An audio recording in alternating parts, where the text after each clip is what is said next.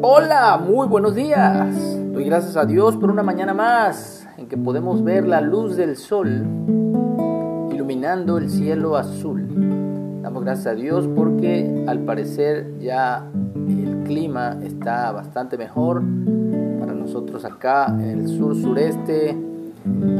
Es el calorcito rico. El frío como que no como que no nos sienta muy bien. Así que le damos gracias a Dios por la luz de un nuevo día. Y hablando de luz, nos toca hoy la lectura de Mateo 6, versículo 22. Y el tema es la lámpara del cuerpo. la lámpara del cuerpo es el ojo. Así que si tu ojo es bueno, todo tu cuerpo estará lleno de luz. Pero si tu ojo es maligno, todo tu cuerpo estará en tinieblas.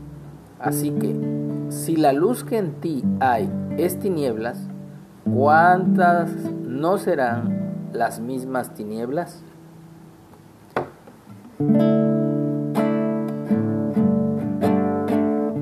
Hay canciones que nos enseñaron desde chiquitos que dicen que cuidadito los ojitos al mirar, cuidadito las manitos al tocar. Eh, y es en base a este texto, a que tenemos que cuidar lo que vemos. Tenemos que cuidar lo que entra por nuestra vista, ya que Eva, nuestra madre, o la madre de todos los seres humanos, eh, literalmente el pecado entró por sus ojos, codició el fruto del árbol prohibido y le dio a su marido y él comió y pues ambos fueron expulsados de la gloria de Dios del paraíso y esto nos trajo a toda la humanidad pues la consecuencia de la muerte. Así que tengamos cuidado con lo que vemos, con lo que ven nuestros hijos y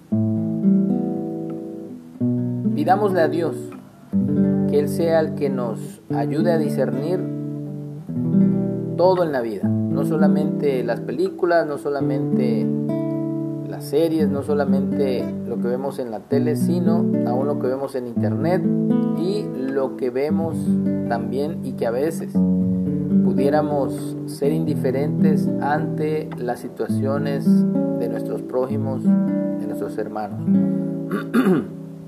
Así que esta canción dice, lámpara es a mis pies tu palabra y lumbrera a mi camino. El Dios de paz siempre me guarda, lámpara es a mis pies tu palabra. Lámpara es a mis pies tu palabra y lumbrera a mi camino.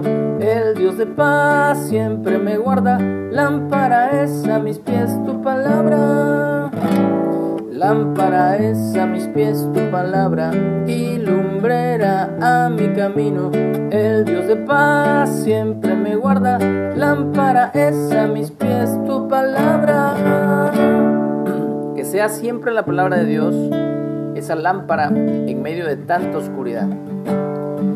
En medio de una generación perversa y maligna que nos quiere arrastrar a sus deseos, a sus bajas pasiones. Así que cuidémonos, alentémonos y descartemos toda obra de maldad en nuestras vidas y centrémonos diariamente a tener un tiempo de intimidad con Dios, ya que Él es el que nos santifica, Él es el que nos purifica, por medio de su palabra, por el poder de su Espíritu.